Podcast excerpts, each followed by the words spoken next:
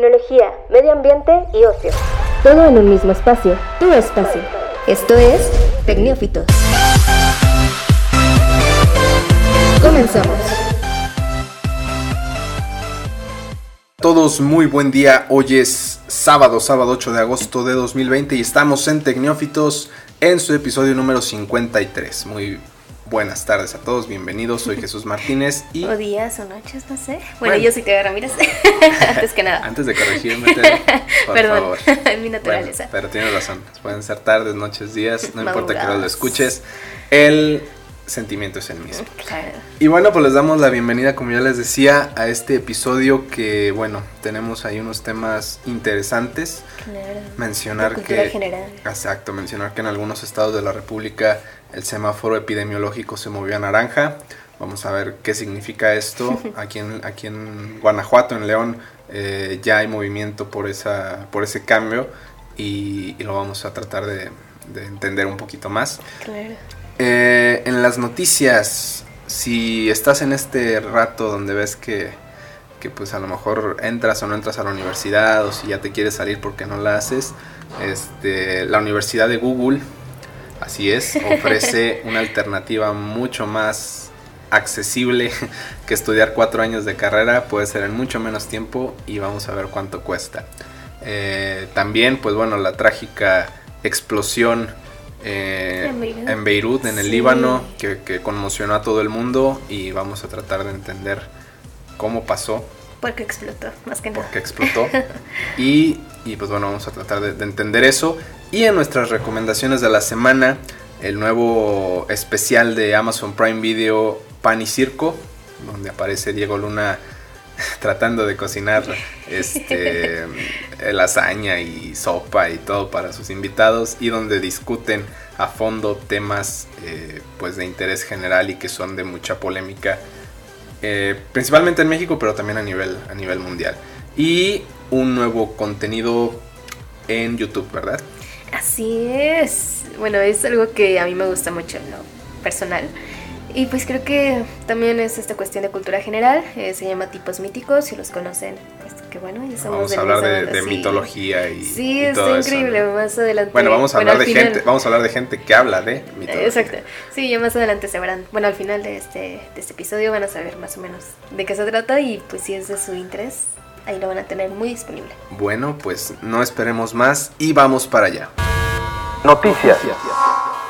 Muy bien, pues bueno, como les comentaba, eh, en Google desde hace ya un tiempo abrieron un espacio donde pueden ofrecer cursos y pues digamos, no sé, servicios donde puedes prepararte para un tema en específico y recibir una certificación que te permite obviamente ampliar tu currículum.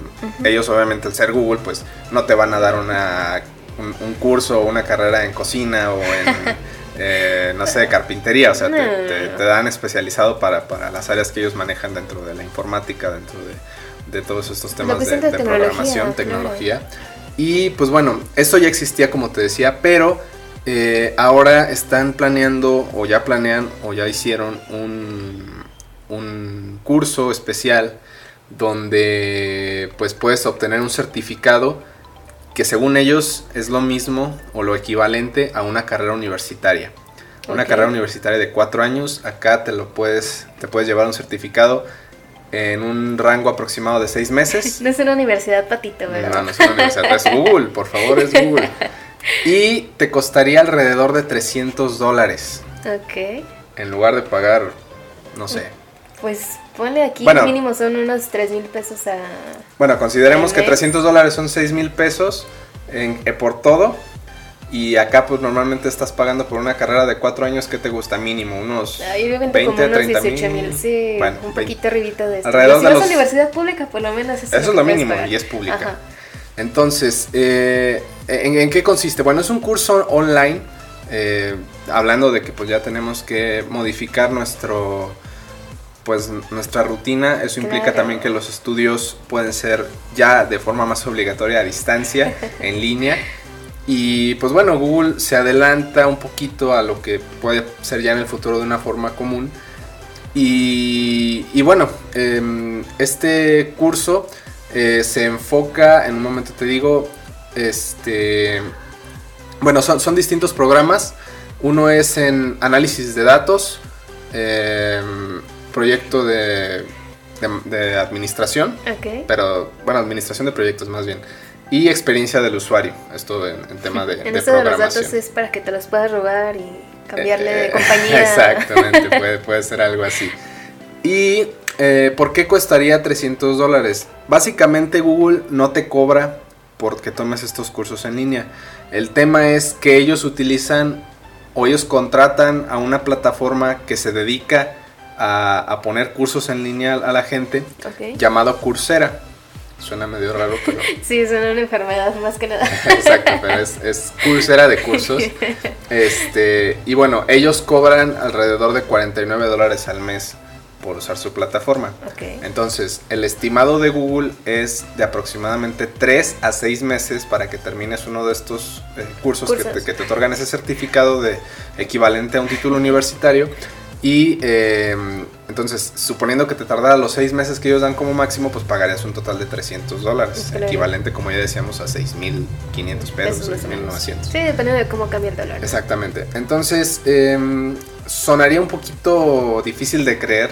Claro. Y más en, México, considerando que pues existen muchos exámenes de seis meses de termina tu prepa o inclusive una carrera. O sea, que son, realmente no sé si sean totalmente válidos, aunque mencionan que están válidos ante la SEP, pero eh, creo que esta cuestión de tomar un curso de una manera ya más profesional, sí es algo que debe considerarse. Creo que por simple valor eh, curricular o para poder presentarte a un trabajo, pues sí te animarías a terminar, no sé, tu prepa, tu secundaria en estos seis meses, ¿no? Como mencionamos. Y en un examen único, no sé cuánto se paga este, nunca he, tomado un curso así. Nunca he preguntado siquiera. Exacto. así que no sé, creo que valdría totalmente la pena para las personas que realmente estén interesadas en este tema y que gusten y prefieran especializarse en algo. Así es. Y más que nada que tengas este reconocimiento, o sea que... Mira, independientemente de que sea equivalente a una carrera universitaria o no, creo que eh, inclusive si ya terminaste la carrera o no iniciaste una, el tomar distintos cursos y capacitaciones para distintas ramas, claro que te ayuda, ya sea por Google o ya sea por, por distintas plataformas que tienen precios accesibles, pues te ayuda a generar herramientas que, que, te vuelven más competitivo, quizá no a un, para un puesto de nivel universitario, pero sí para puestos menores que aún así generan una buena eh, pues calidad de vida y, obviamente no es lo mismo que dedicarte a algo menos profesional. Claro, o simplemente lo puedes utilizar ahora sí que de dos maneras, de manera profesional o ahora sí que de una manera totalmente personal. Incluso si, si ya sea que te desarrolles tú como autoempleador, o sea que tú te, contrates para distintas empresas para trabajos específicos, el estar mejor preparado con estos cursos definitivamente te ayuda. Hay plataformas como Platzi, como Creana, eh, y bueno, otras tantas que eh, por una mensualidad eh, accesible te permite tomar una cantidad incontable de, cursos en línea, microcursos que a lo mejor te toman un mes, dos meses y te generan una herramienta bastante útil para digo lo que quieras dedicarte ya ya los ramos ahí son son distintos. diferentes creo que una de las que está como que muy de moda o generó muchísima publicidad fue la de doméstica que también eran como estos cursos en línea y eran de personas que pues empezaron así que desde cero y ahora tienen su empresa o que son muy buenos en lo que están haciendo y pues tienen contacto ya sea con Google o con otras empresas, bueno, estas empresas gigantes que están pues de manera mundial, ¿no? Incluso, perdón, ya, ya habíamos hablado que la UNAM y distintas universidades públicas ofrecen una carpeta amplia de cursos gratuitos totalmente y, que te generan un pues un certificado de valor curricular. Entonces puedes aprender desde inglés hasta, no sé, materias que a lo mejor tendrías que tomar una carrera completa para tenerlas, acá las puedes tener eh, sin necesidad de hacer este, este proceso tan largo como una carrera universitaria de 4 a 5 años. Sí. Entonces, pues esta es una alternativa. Eh, el primer curso que dio Google o que puso en este programa fue en 2018 y la información estaba disponible en español. Esta todavía no sabemos si vaya a estar de estos cursos de, seis meses con, certificado universitario, pero seguramente lo, ampliarán también para, habla hispana y eh, pues bueno, ahí está otra alternativa. Me parece que no es muy cara al final, pero pues si no está para todos, pero... Aún así, yo creo que es, si piensas invertir en tu educación, esto es... Es una buena opción. Claro. Bueno, este con el tema de, de la Universidad de Google. Y bueno, pasamos a, a este tema que como decíamos fue muy, muy impactante, muy trágico, Muy sensible. que fue esta explosión en la ciudad de Beirut, del, del país del Líbano, que bueno, a inicios de semana, si no me equivoco, ocurrió. Sí, sí, sí. Fue este pasado 4 de, de agosto, así que... Fueron. Bueno, hasta el último corte, no, no recuerdo, fueron más de cerca de 200 muertos o, Mm, o creo que poco sí. menos. Tampoco tengo el dato presente, Fueron pero muchos sí. heridos, fue muchos daños inmuebles y pues bueno, la, Bueno, creo que de más de 30.000 personas se quedaron sin hogar, así que... O 300.000 si no me equivoco. Se quedaron sin hogar, así que sí fue algo bastante fuerte eh, que se puede comparar junto con un terremoto, pero muy, muy local. Así Sí, que- bueno, fue, fue, fue un, generó un terremoto de una magnitud de 3.3 grados en la escala de Claro, Richter. Que normalmente no lo podrías sentir. eh, no podrías sentir los estragos, digo, porque aquí... Sí, es, es- es- esa vibración eh, es mucho menor a la que ha generado pues catástrofes aquí en, en en Latinoamérica, como México, como en California, que tiembla mucho. Recientemente ocurrió en California un, un temblor de, creo que de 4.3. Y sí, se- sí se sintió, pero no al punto de, de generar De este, de daños o, Claro. o dejar este, muertes. Pero, pero sí, el, eh, el, el solo terremoto no fue el que generó el No, problema, no, fue, no. fue la onda expansiva que generó Exacto, la que explosión. genera la explosión.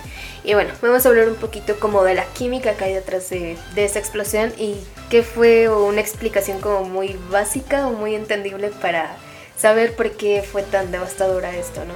Digo, no es tan fácil como decir, ah, pues es que cuando aquí ha explotado una fábrica de explosivos, vaya que en México es muy común, digo, específicamente en la Ciudad de México, en donde tenían como este mercadito, ¿no? De Sí, explosivos. inclusive aquí en Celaya, en, en el 99, ocurrió un- una explosión que, que hoy en día se conoce como el Domingo Negro.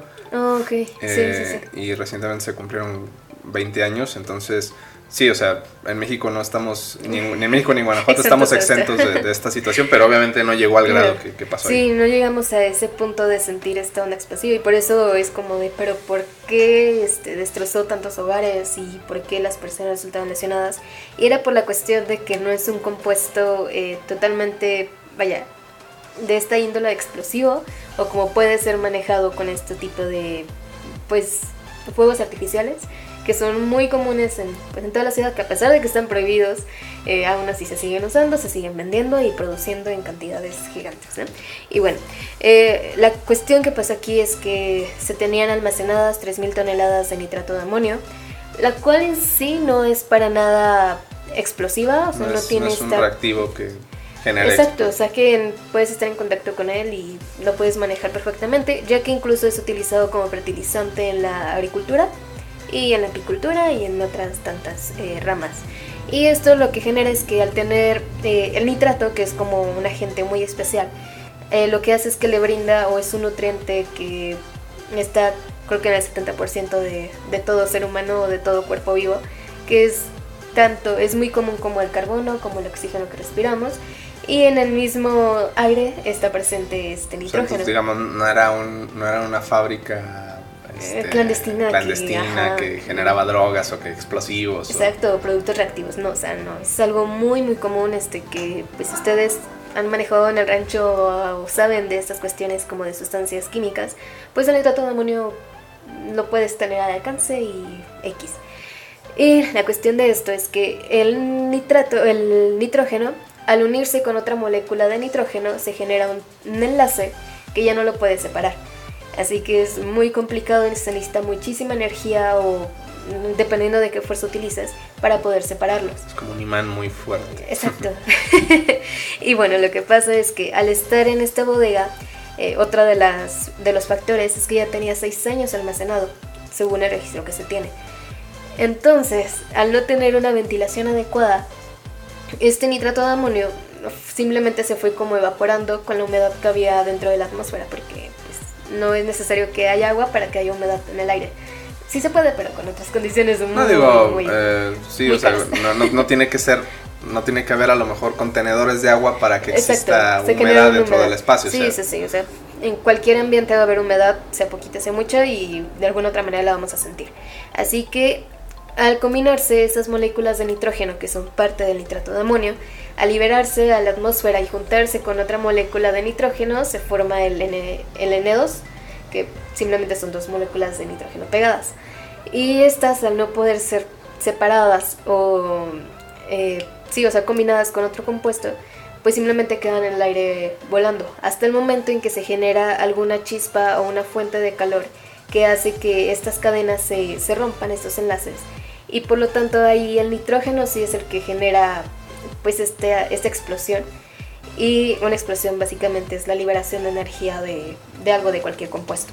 Así que al estar en una bodega encerrado sin absolutamente nada de, pues de ventilación de aire que pueda disipar los gases que se pueden generar de, de este nitrógeno en conjunto, pues simplemente es lo que ocurrió con una simple chispita que haya ocurrido, no sabemos cómo, pudo haber sido incluso hasta un cortocircuito o cositas así. Y al generar esta chispita, pues ahí es cuando valió todo y todo salió explotando.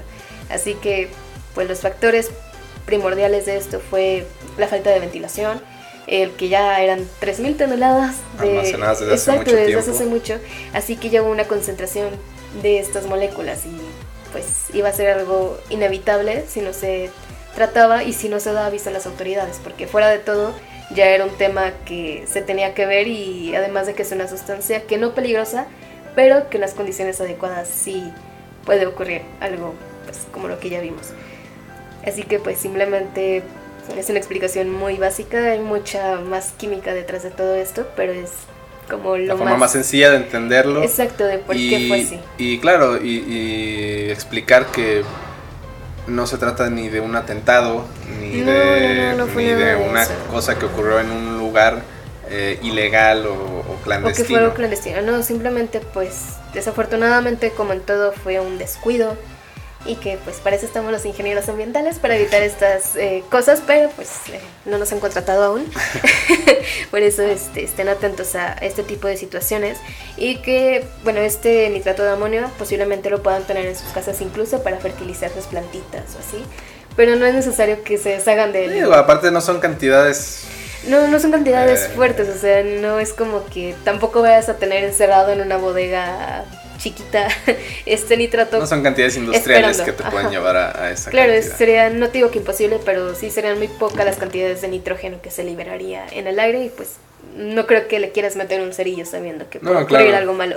Claro, también me imagino que eso no, no fue lo que pasó, pero pues cualquier accidente pudo haber ocurrido inclusive sin saber lo que significaba después de Eh, Exacto. tanto tiempo. Sí, digo, y podemos ver, eh, hay muchos, muchos videos de diferentes ángulos y en diferentes vistas, pues todo lo que puede ocurrir en esa explosión. Digo, las explosiones son fantásticas, siempre cuando estén controladas, porque nos sirven para muchas cosas, pero en este caso fue algo... No, inclusive hay grabaciones de, no sé, de 5 o 6 kilómetros de distancia o más. Exacto, creo que y el impacto es el mismo. Se como sintió si- hasta 150 kilómetros a la redonda, o sea, en un radio.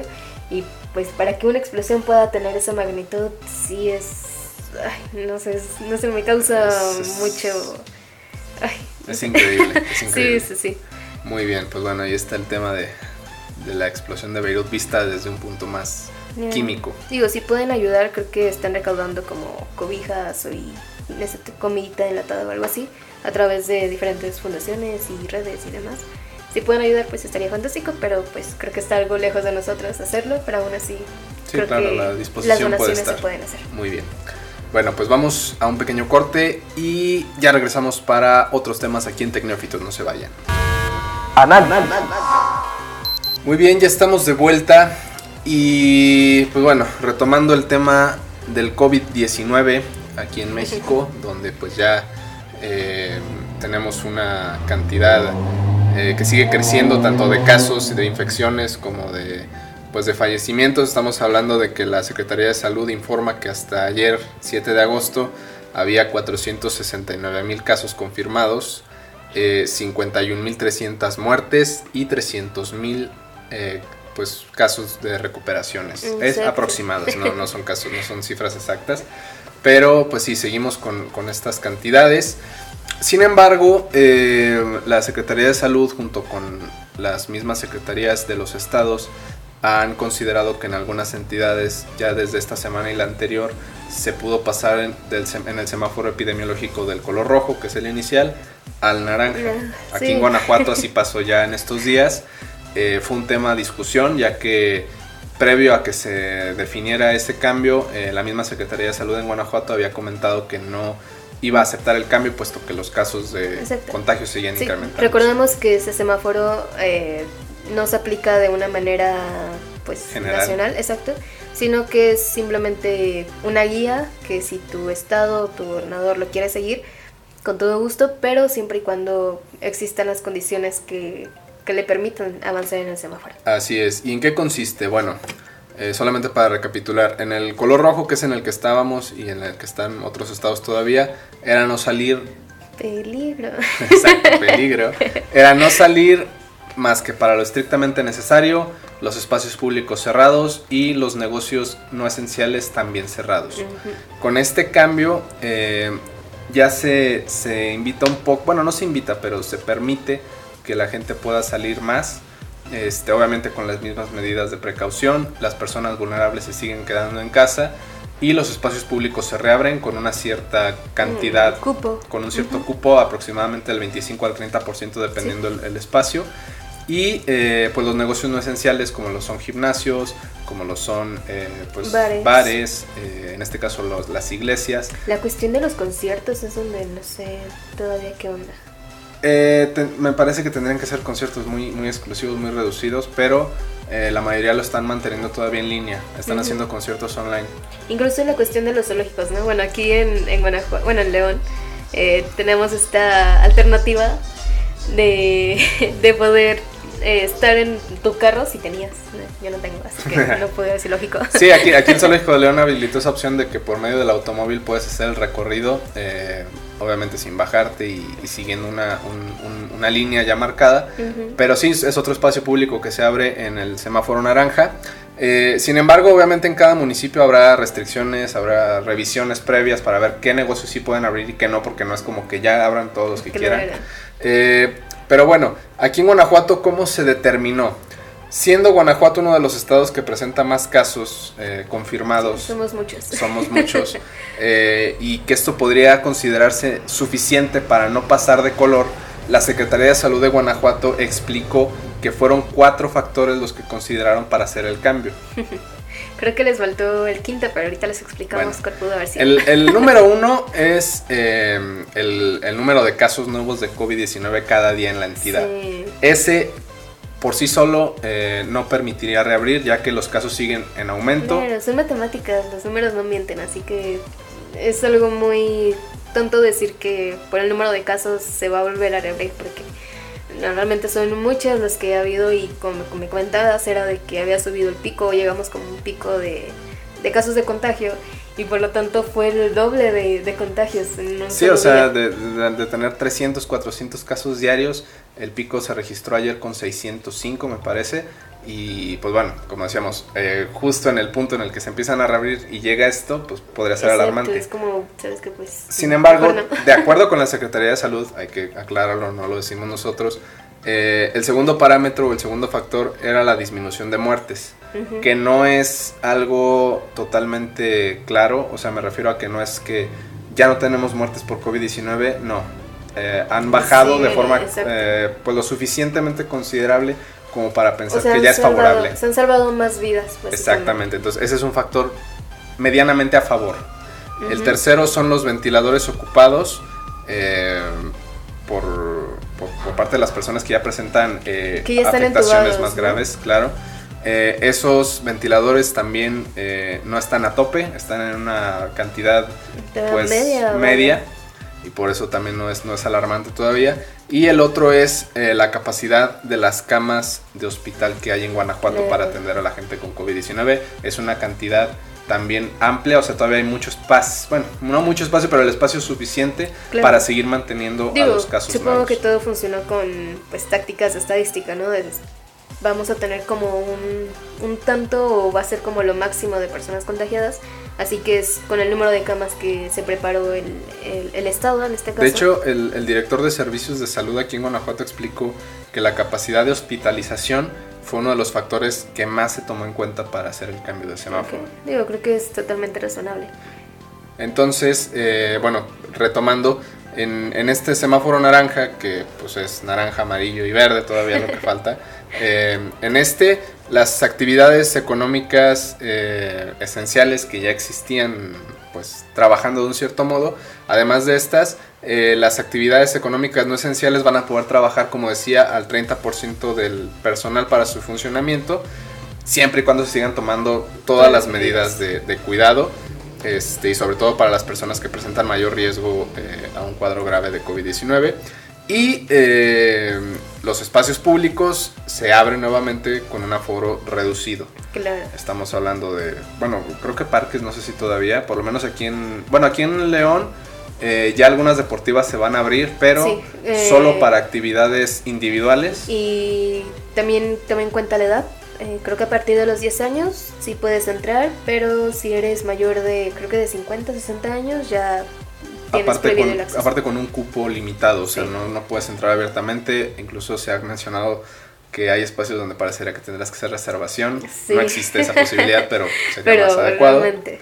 Y eh, bueno, son en sí las, los beneficios o lo que cambia. Sin embargo, eh, la indicación de quedarse en casa sigue siendo algo pues que se debe tomar muy en cuenta. Claro, o sea, realmente si puedes, quédate. Exacto, el mayor tiempo que puedas quedarte en casa y evitar lugares eh, pues con mucha gente, que no debería de ser posible en este momento.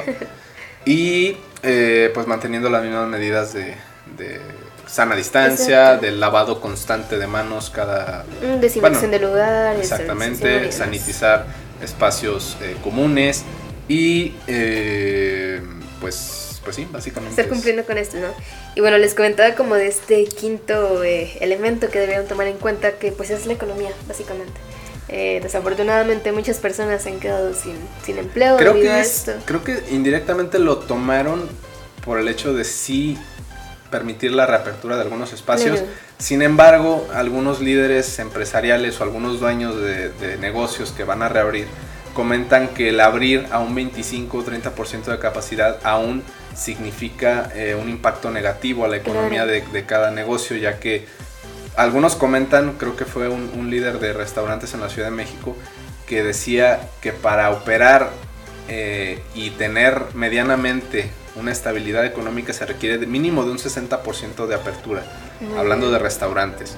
Pero me parece que en general todos los negocios sí requieren más que un 30% para poder ver reflejado un... Ya no hablemos de una ganancia, sino de mantener vivo un negocio que ya hemos visto muchos que han quebrado Sí, será Inclusive, totalmente. hablando del tema de los cines, que también es uno de los espacios que se vuelven a abrir aquí, en, Sí. por lo menos aquí en Guanajuato y creo que en otras partes del, del país también, eh, pues muchos cines quebraron.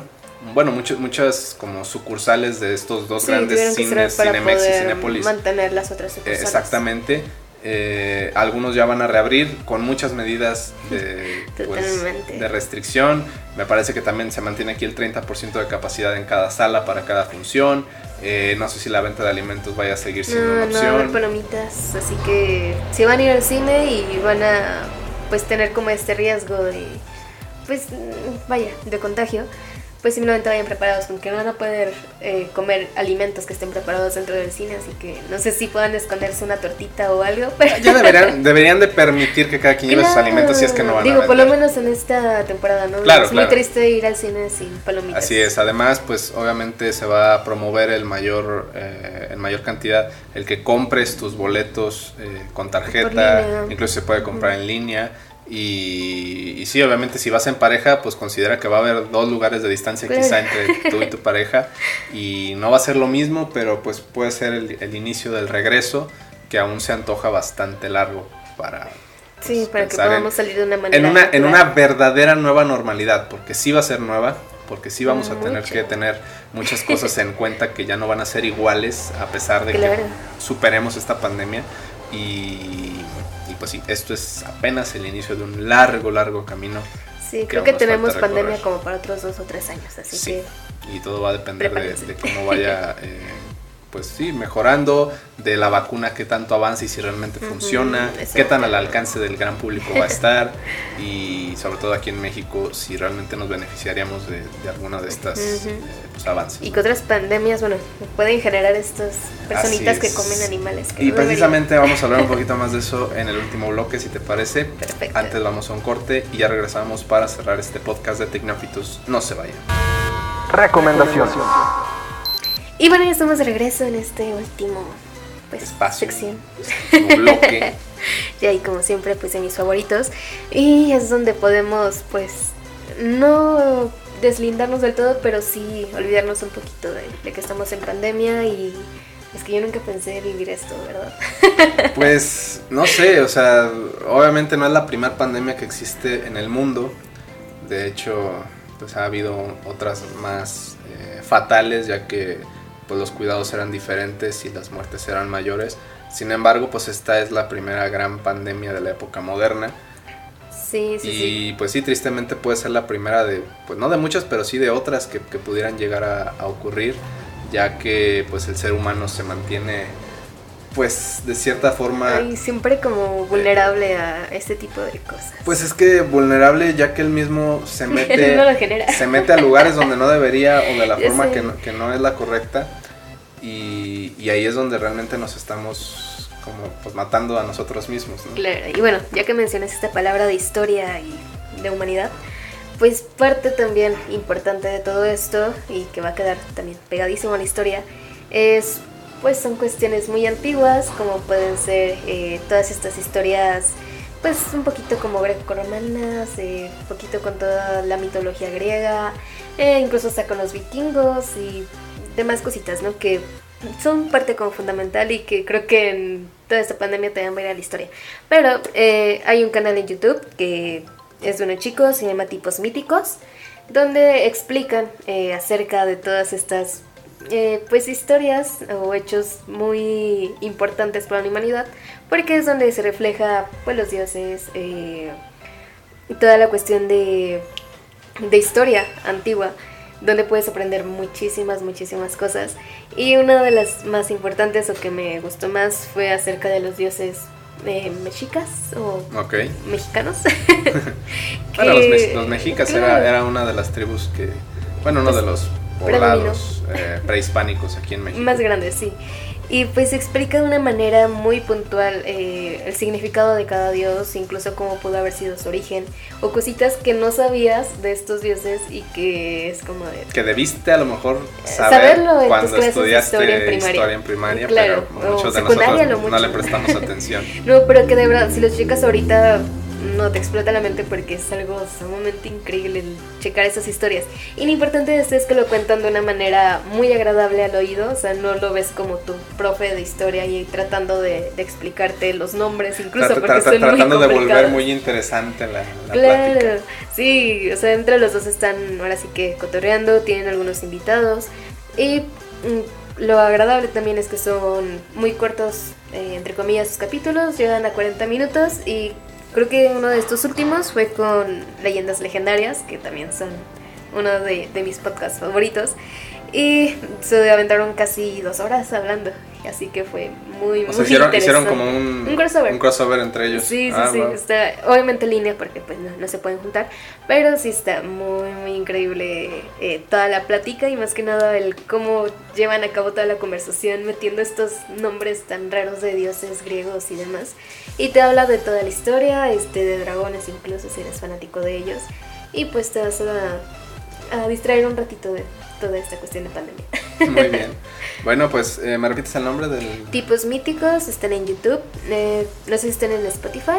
Ya no tengo Spotify, pero creo que sí pueden estar en alguna plataforma. YouTube también es una buena alternativa para podcast, ya que la mayoría tiene su versión en, en video. Sí, sí, sí. Que a lo mejor no te aporta mucho visualmente, pero de cualquier forma, si no tienes Spotify YouTube puede ser. Sí, algo que se me estaba yendo completamente de esto era que ellos sí manejan la manera visual. Eh, o sea, sí le trabajan el ofrecerte algo a la vista. Ajá, o sea, en la misma plática que están llevando ofrecen dibujitos como destripando la historia. Ok. Es muy similar. Eh, simplemente son dibujitos muy sencillos, pero que sí te echan la mano para entender algunas cosas que no, incluso darle como un sentido cómico a lo que están hablando. Es eh, totalmente visual, realmente es muy muy bueno y son muy agradables a la vista. No digo que son muy guapos, pero sí. Bueno, pero, pero, sí tienen mucha personalidad. Pero no es factor para que lo entiendas, o sea, puedes escuchar el puro audio y, sí, y entender, la plática y, no perderte en lo que quieren decir. Sí, cuando entran en razón de que están haciendo como un audio, sí te llegan a explicar cuando están haciendo algo con, con, su cuerpo, ¿no? Muy bien. Pero está muy interesante, muy entretenido y realmente es muy digerible. Perfecto. Ahí lo tienen, otra opción para, pues no para este fin de semana solamente, sino para cuando estén trabajando. Están poquitos, creo que son como 17, 18 capítulos los que llevan. Ah, así pero que... pues van saliendo nuevos, ¿no? no, claro. Muy bien. Eh, pues bueno, ya para cerrar mi, mis recomendaciones, eh, este viernes, ayer se estrenó el documental de Prime Video Pan y Circo. Es una producción ahí de, del actor mexicano ya de Hollywood y todo, Diego Luna. Internacional, señor. Exactamente. Y pues bueno, este, en este concepto, en cada capítulo se sienta a la mesa a comer con una pues con una escuadra o con un grupo de, personas que son especialistas de una u, otra forma en el tema en el que van a abordar y pues es sentarse sí a, comer, sí a disfrutar de, una comida que él mismo describe. Que es un banquete. Que es, bueno, no tanto un banquete, pero sí es una comida que puede ser una comida como en la casa de todos, donde te puedes eh, agarrar de un tema para, pues sí, eh, dialogar, otras veces para debatir, para discutir incluso. Y que al final es, es la esencia del, del, ser humano, que es el, cuestionarse, que es el, el preguntarse. Y pues obviamente los temas no son tan simples, es, son cosas que, que hoy en día son de discusión internacional, de discusión global, como puede ser la interrupción legal del embarazo, la legalización de las drogas, la violencia de género y en este caso muy específico pues la pandemia global que es el COVID-19. Entonces eh, es un es, es, bastante interesante, cada capítulo dura alrededor de 50 minutos. De hecho el primer capítulo lo diseñaron ya sobre la pandemia y lo hicieron totalmente en línea, o sea, todos conectados desde su casa.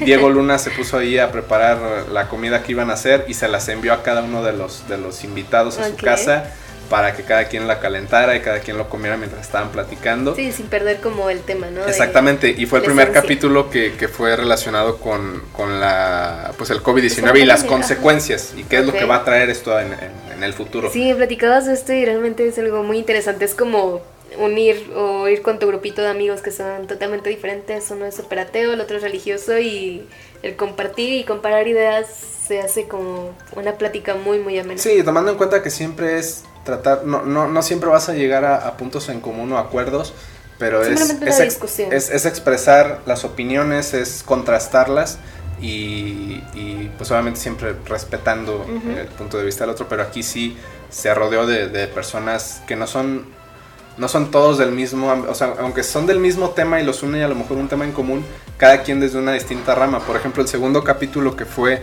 eh, la violencia de género, pues todas las invitadas eran mujeres, llegó Luna como el, como el, moderador. Como, el moderador, pero por ejemplo invita a Marion Reimers, que es una periodista deportiva muy pues conocida ya en, en el medio y también su pues su activismo en favor de las mujeres es muy reconocido, entonces por eso se le invitó a ella, se invitó a alguien de pues de las autoridades este, federales, a abogada, a una activista, en fin, a, distintas mujeres, con cada quien apoyando al movimiento desde un punto distinto, a una madre que fue víctima del asesinato de su hija en la UNAM hace un tiempo.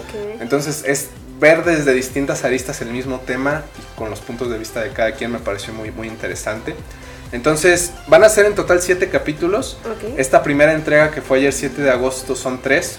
Después eh, la próxima semana el 14 y el 21 de agosto saldrán en cada día dos capítulos más donde invitarán a distintas personas y donde tomarán eh, pues la información de todos para pues, tratar de entender un poquito estos temas y pues bueno me parece muy interesante eh, si es pues un poquito de, de, poner atención a todo lo que tratan de de explicar. Sí, algo que también mencionabas era la cuestión de que meten como pequeños cortos de pues diferentes cadenas televisivas o de algún fenómeno. Sí, es, es como para, para evidenciar o para ejemplificar el punto, por ejemplo, de la violencia de las mujeres, como desde las prácticas más comunes, este, de cierta forma lo normalizamos, Ujú. el, el cómo a través de, de la televisión, de distintos contenidos o inclusive, no sé, culturalmente eh, algunas prácticas que existen en los mexicanos como las fiestas de 15 años,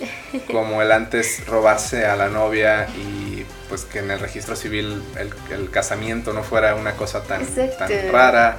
eh, Poderte casarte a los 15 años. Exactamente, todo este tipo de cosas, todo este tipo de cosas, pues son parte de la cultura y decimos así somos los mexicanos y por eso no quiero, se nos hace raro. no quiero decir que sea esto sea violencia de género, pero de una cierta forma sí, sí está como dando el inicio a lo que después Claro. se convierte en maltrato a las mujeres, en, discriminaciones, en, en que una mujer no pueda este, aspirar a ganar lo mismo que gana un hombre en un mismo puesto. Exacto, porque todavía existe en México eso, así que- Claro, es, es totalmente, y inclusive que no pueda trabajar en algo en lo que más allá del tema físico, Físico. El tema intelectual está a la misma capacidad del hombre y que no pueda aspirar simplemente porque es Claro. mujer. Entonces, todos estos temas se están tratando en estos episodios, como les digo, son los tres iniciales, que fue el COVID-19 y sus consecuencias, la violencia de género y la otra es la legalización de las drogas. Todo en Prime, ¿verdad? Exacto, está en Amazon Prime, es original de ellos y vale muchísimo la pena aventarse estas pues pequeñas mesas de discusión. Diego Luna puede o no puede ser una persona que ustedes consideren eh, letrada o, o conocedora, más bien él precisamente como pues como Pues algo como, más normal, ¿no? como, como el como el, el anfitrión de, de- de los invitados es hacer preguntas que se puede hacer cualquier persona al Exacto, respecto y dejar que los que saben hablen y discutan. Exacto, o sea, no es, no es, no es Diego, no es. Diego Luna explicándoles el hilo negro de la legalización de las Ah, él drogas. solamente está presente. Él es ahí. invitando a la gente que sabe a que discuta entre sí y que aporte puntos de vista que realmente nos sirvan para entender estos temas que están en la vida de todos, que todos lo discuten, pero que a veces se discute más desde un punto eh, un poquito irracional o subjetivo. Entonces aquí vemos de una forma un poco más subjetiva, no totalmente objetiva, estos temas que, que sí se vuelven Sí, motivo de que discusión. está súper interesante esta cuestión, digo, es un documental y creo que merece, no digo que todas las ovaciones, pero sí mínimo que las personas lo miren y lo aunque sea por el poquito. aunque sea por el morbo quizá de ver qué discuten y cómo y a qué Claro. grado llegan me parece que vale llegan la a pena pelear o no. sí claro hay, hay discusiones que se vuelven un poquito más álgidas pero todo desde el- desde la cordialidad de estar comiendo y no llegar a levantar la voz o a agarrarse a, a trompadas entonces Chale, no es la Cámara de Diputados. no no totalmente diferente entonces es una buena alternativa pan y circo eh, tres primeros capítulos, se vienen otros cuatro las próximas Estén dos pendientes. semanas. Estén pendientes. Es una opción para este fin de semana y para el resto de la semana. Muy bien. Bueno, ¿algo que quieras agregar, Tere? Pues simplemente síganse cuidando, si van al cine, pues ahí nos dicen qué películas buenas hay, porque creo que Ah. quitaron muchas de cartelera buenas. Sí, sí. Así que... Otra opción es los, los autocinemas que están Ah, reabriendo, sí, que están reapareciendo. sí, sí, Aquí en. León hay uno. Pero no tenemos carro. Cinemex creo que quiere reabrir otro en, en la Ciudad de México. Entonces, ahí, y ahí pasan películas clásicas, vale más la pena que lo que estamos sacando claro ahorita. Entonces, son alternativas. Si no, pues quédense en casa y vean Netflix, Claro. vean. No va a haber palomitas, así que Ah, pues pueden comprarlas en su casa. Así que esa es la alternativa. Muchas gracias, Tere. al contrario, pues excelente fin de semana o inicio o mediana de semana. Así es, los invitamos a que compartan el podcast si les gustó, que nos dejen en Twitter, arroba tecnófitos sus comentarios, qué opinan de estos temas, si vale la pena discutirlos o no, y lo que quieran agregar, ahí son bienvenidos. Y si pues les bueno, gusta el pan y circo. si les gusta el pan y el circo, y bueno, si el mundo no se acaba por todo este tema del COVID-19 y el semáforo naranja no nos hace salir y Sí, por aquí lo vemos en verde, infectarnos, que- aquí nos vemos la siguiente semana y nos escuchamos. Muchísimas gracias. El tiempo se ha terminado, pero no sufras. Volvemos en solo 10.080 minutos. Escucha un nuevo episodio todos los viernes en Spotify Y síguenos en Twitter e Instagram como arroba tecnófitos. Hasta la próxima.